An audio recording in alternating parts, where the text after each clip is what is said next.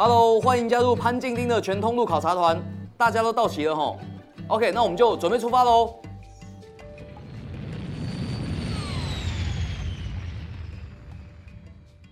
你好，我是潘静丁。那今天这一站，我要带你到日本，我们去考察一家贩卖生鲜蔬果的网络超市，叫 Oisix。那这家超市呢，它是用订阅式的销售模式，而且它还可以提供客制化的商品，让客人去选择。经过它调整，从网络超市转型变成一个下厨软面包之后，大概十年之中呢，它的营业额升高了八倍。什么是下厨软面包呢？它就是由呃业者聘请很有名的厨师，第一个先来帮你设计一个菜单，那第二个呢，每一道菜呢都是把食材洗好、切好，把调味料、食谱也都弄好，然后打包在一块。再用冷藏或者冷冻的方式呢寄给你，所以你在家里只要用短短的二十分钟呢就可以搞定一餐了。其实 Oasis 这一家公司原来是在做网络超市，就是一般的在网络上订送到家的这样的一个生鲜超市。后来他看到美国呢，过去十几年之前开始兴起了一股下厨软面包，在美国他们叫 Meal Kit。那最有名的两家公司，一个叫 Blue Apron。还有一个叫 Hello Fresh，他参考他们的商业模式，在日本，他开始转型去做下厨软面包，就是把美国的 Meal Kit 引到日本。然后因为日本的生活形态跟美国不一样，他经过很多的调整啊研究，把他的 Meal Kit 调成日本人喜欢的一个形态。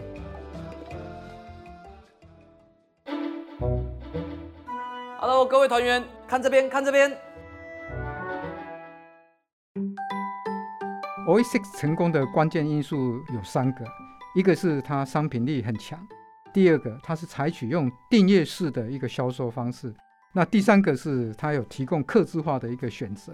那什么叫商品力呢？就是它容易煮、便宜又好吃。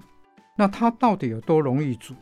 举一个例子，它有一个商品叫做滑蛋蛋包饭，它是一个套餐，除了蛋包饭之外，它还有花椰菜、有地瓜沙拉。那它这个懒人包呢，提供的方式是这样子，它会有冷冻的已经煮好的白饭两份，还有两包呢打好的那个蛋液，然后刚刚讲的这些花椰菜啊、地瓜了，都已经切好、洗好，把它包装起来。那另外因为蛋包饭嘛，所以它需要调味料，所以它的番茄酱两盒也附在里面。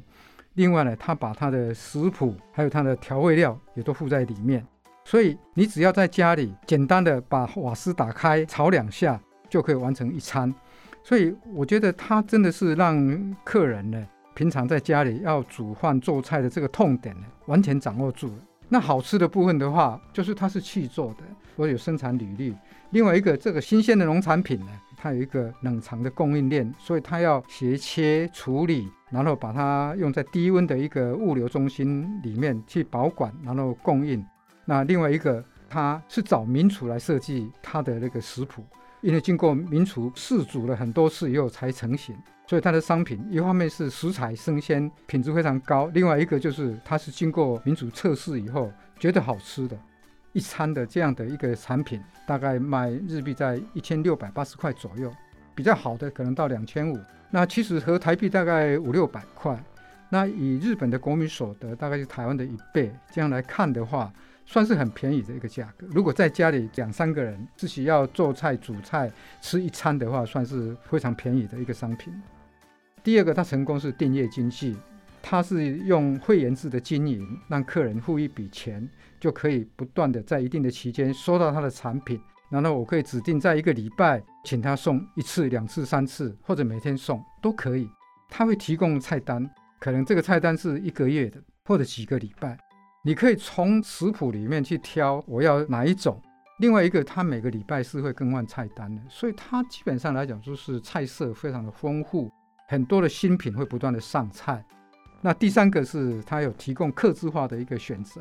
那客制化的选项就是客人可能有特殊的需求，包括喜欢有机生鲜的人，他们有提供所谓的有机下属软面包。对孕妇呢，它有产前产后的软面包。那对瘦身的人，他有瘦身餐，这些客制化的产品也是他的强项。Hello，各位注意一下，下面这边是我们今天的考察重点哦。我来总结这一站考察的重点。第一点当然就是商品力很强。我们讲商品力的话，就是说它容易煮，好吃又便宜，哦，它的商品力非常强。第二个，它基本上是采取用订阅的方式在销售，所以它经营的是一个会员的一个经营。如果用行销来看的话，那个叫做一对一 （one-to-one marketing） 的一个模式，所以他可以把客人过去历史的订购的资料，或者他浏览过的资料经过大数据的一个分析，可以推荐客人，我现在有哪些东西适合你。所以他基本上来讲，用订阅的方式做会员的经营，才产生很多的固定客人。那客人吃到诶很好吃又便宜的话，经过这个口碑行销，他又推荐给很多个人。那透过这样良性循环呢，让他的业绩升高。第三个刚刚谈到了，就是他有客制化的商品选项，那想要瘦身减肥的，或者是孕妇的产前产后，啊，或者是喜欢有机的客人，都可以买到他想要的产品。我们可以学到的第一个，他课程的定位非常明确，他不是卖给所有的客人，他是把他的产品定位在非常忙碌的上班族。第二个，它的成功就是订阅经济。订阅经济其实是一种销售的模式，但是如果你只有很好的销售模式，没有一个商品很好的商品、很迷人的商品的话，它还是不会成功。所以我刚刚谈到要做这样的商业模式，你本身必须要有一个非常强的商品力。我想台湾应该也有很多个业者了，现在因为生活形态的改变，也想要推广这样的一个商品。但是我觉得我们要学的最重要的是说，他是怎么处理他的商品。第一个，它是用气做的方式去找到有生产履历的农家，找到好的产品。那第二个，它整个商品的供应链呢做得非常好，从采收、还有清洗、斜切、包装，然后到后面的食谱呢是请名厨来设计。哇，这一连串都是我们值得去学习的。就是说，不只是有它的商业模式。或者它里面最精髓的那一个商品力的部分呢，是我们应该要去学下一站我们要去美国考察威格曼超市，它的顾客满意度是全美第一名。那它的原因是把它的超市跟餐厅融合在一起。想听更多商业知识，欢迎下载商周 Plus App，商周官网也可以收听。